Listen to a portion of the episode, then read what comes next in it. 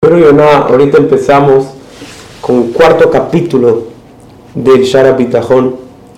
Y Pero Yonah primero lista las siete cosas o siete grupos de cosas que la persona tiene que entregárselas, por, decirse, por decirlo así, a Dios.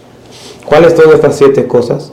Primero, son las cosas con relación a la persona, al cuerpo de la persona, al sustento del cuerpo de la persona todo lo que tiene que ver con eso, comida, etcétera, se los tiene que dar a Dios. Segundo, todo lo que tiene que ver con sus riquezas, cosas externas al cuerpo, que no son necesarias para su existencia en sí, su riqueza, su forma de encontrar el sustento.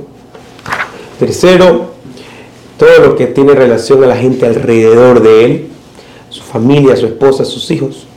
Cuarto, las obligaciones que tiene que hacer la persona con su cuerpo,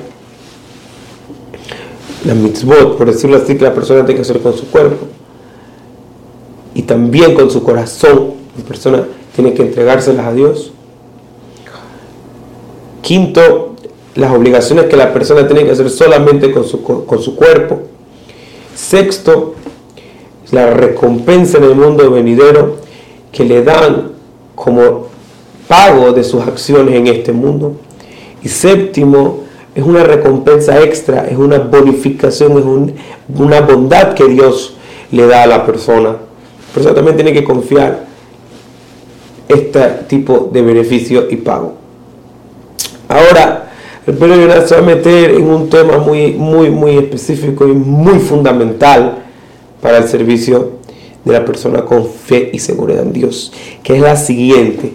Dice la pena que la persona no puede decir todo está decretado por Dios y yo me voy a alejar por completo de mis eh, de, mi esfuerzo a conseguir estas cosas.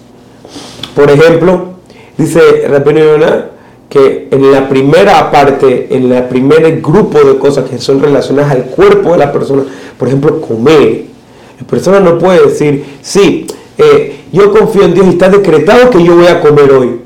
Entonces la persona no hace esfuerzo nada, del todo, para poder encontrar su comida o llevarse la comida a la boca o cualquier otro medio necesario que la persona tenga que hacer para mantener su cuerpo.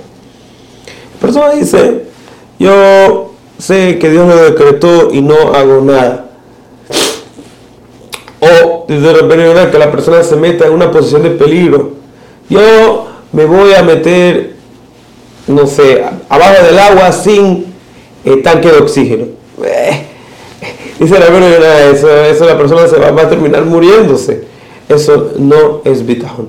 Bitajón, dice la verdad, es que la persona tiene que saber que incluso que después de que Dios decretó todo, de todas formas, la persona tiene que hacer su esfuerzo y saber, dice la persona, que lo que causa el éxito o los resultados del decreto de Dios no es su esfuerzo, sino es el decreto de Dios. Y la persona no puede pensar que la fuerza de su mano es la que hizo que el decreto de Dios salga a la luz, sino que fue Dios. Pero la persona por otro lado no puede no hacer nada.